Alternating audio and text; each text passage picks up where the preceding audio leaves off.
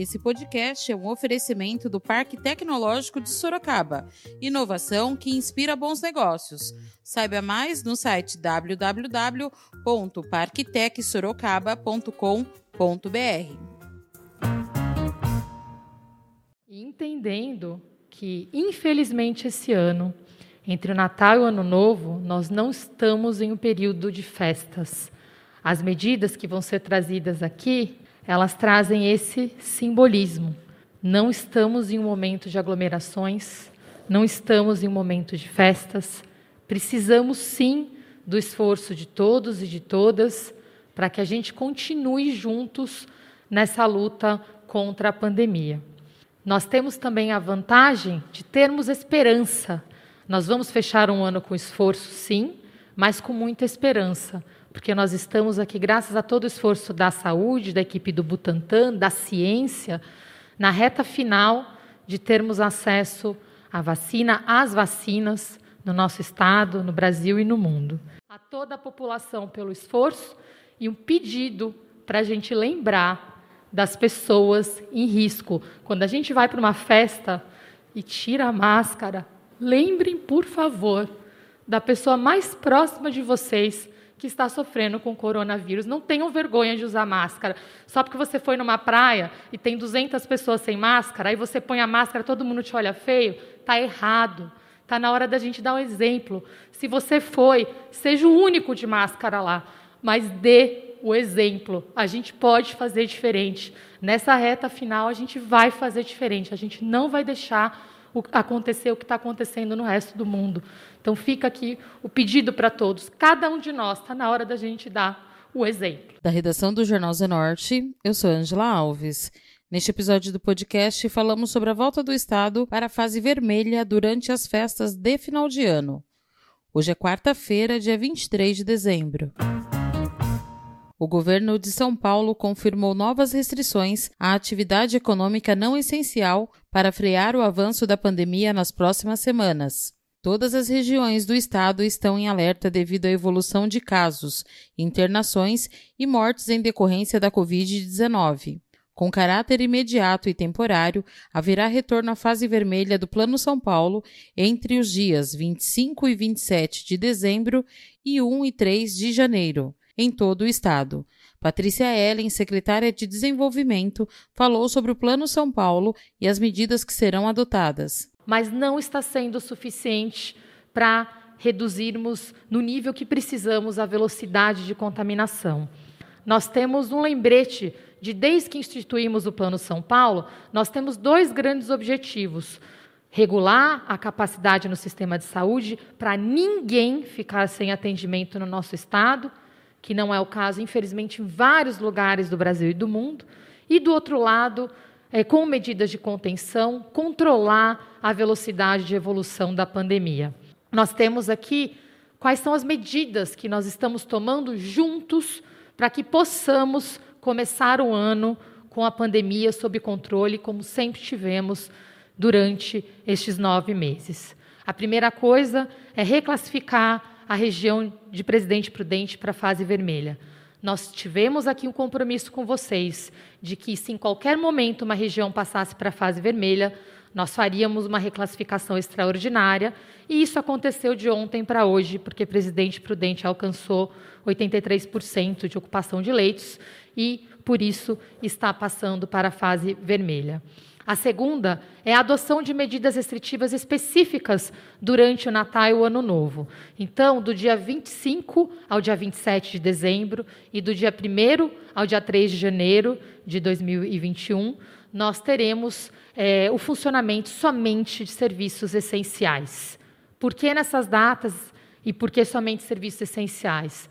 Porque é muito importante que todos nós façamos a nossa parte e a gente precisa lembrar que não estamos no momento de festas nem de aglomerações. É nesses momentos que esse risco de descontrole da pandemia acontece e o mundo inteiro agora está aplicando medidas específicas neste momento. São Paulo sempre se diferenciou do resto do Brasil por honrar o seu compromisso de tomar as decisões no momento necessário e é isso que estamos fazendo agora. O terceiro é uma mensagem muito importante que em janeiro nenhuma região irá para a fase verde. Isso foi uma recomendação do centro de contingência, o doutor Paulo vai trazer os detalhes, mas é muito importante nós entendermos o momento que estamos vivendo. E para finalizar, a próxima reclassificação do Plano São Paulo será feita no dia 7 de janeiro. Por que dia 7 e não dia 4? Dois motivos. Primeiro, que com essas medidas que nós estamos fazendo, a expectativa é que a gente tenha, entre Natal e Ano Novo, um número menor de internações, de casos, e com esse número menor, a gente estaria prejudicando a classificação no dia 4, parecendo que a gente está numa situação melhor do que estamos. Indicadores menores implicariam em parecer que estamos entre a fase amarela e a verde, por isso que nós precisamos um dia, uns dias a mais operando no início do ano. A outra razão é que nós temos é, quase dois terços do Estado com novos prefeitos assumindo, que vão assumir no dia 4. No dia 6, nós temos uma reunião liderada pelo secretário Marco Vignoli com o governador João Dória, minha presença, do G, onde nós vamos apresentar as regras do Plano São Paulo para eles, e por isso, na quinta-feira, já podemos apresentar a nova classificação. Então, essas são as quatro medidas nesse momento. Na próxima página, com isso, essa é a classificação vigente nova com o presidente prudente no vermelho e as eh, demais regiões no amarelo.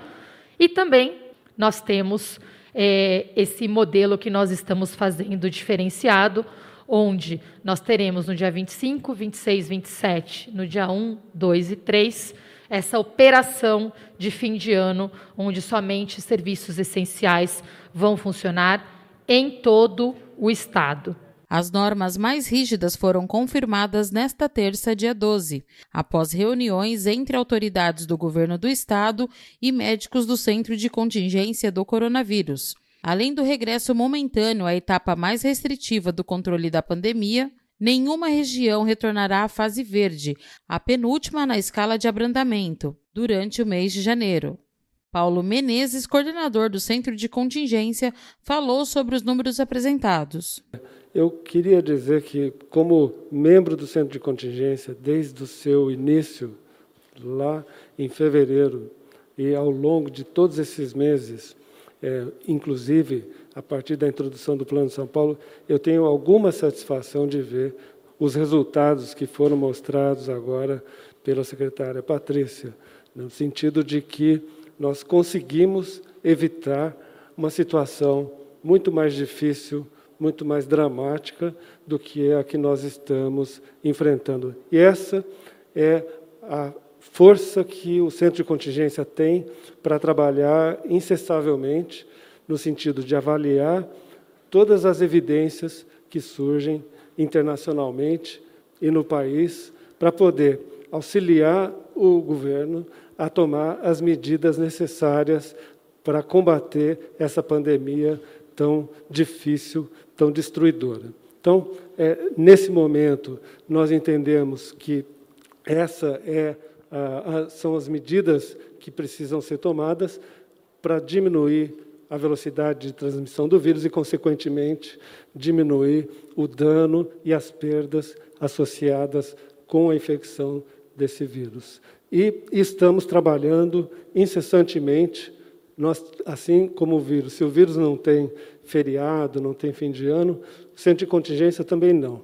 Nós continuamos trabalhando, avaliando a situação, porque, se for necessário, nós vamos sempre propor e ajustar as medidas para enfrentar essa pandemia. Entre 25 e 27 de dezembro e 1 e 3 de janeiro, somente atividades essenciais poderão funcionar. Nestes seis dias específicos, o atendimento presencial está proibido em shoppings, lojas, concessionárias, escritórios, bares, restaurantes, academias, salões de beleza e estabelecimentos de eventos culturais, farmácias, mercados, padarias, postos de combustíveis, lavanderias e serviços de hotelaria estão liberados. Nos demais dias, todo o estado continua na fase amarela, a terceira das cinco estipuladas pelo Plano São Paulo. João Gabardo, coordenador executivo do Centro de Contingência, falou sobre as medidas que visam a segurança da população e tentam evitar um colapso no atendimento. Essas medidas que nós estamos tomando são medidas duras. nenhum de nós aqui gosta de tomar esse tipo de medida. A gente sabe o sacrifício que todos estão fazendo. A gente sabe o sacrifício que setores da economia têm é, enfrentado nesse período. Mas nós temos que fazer uma opção. A opção pela segurança, a opção por não corrermos riscos.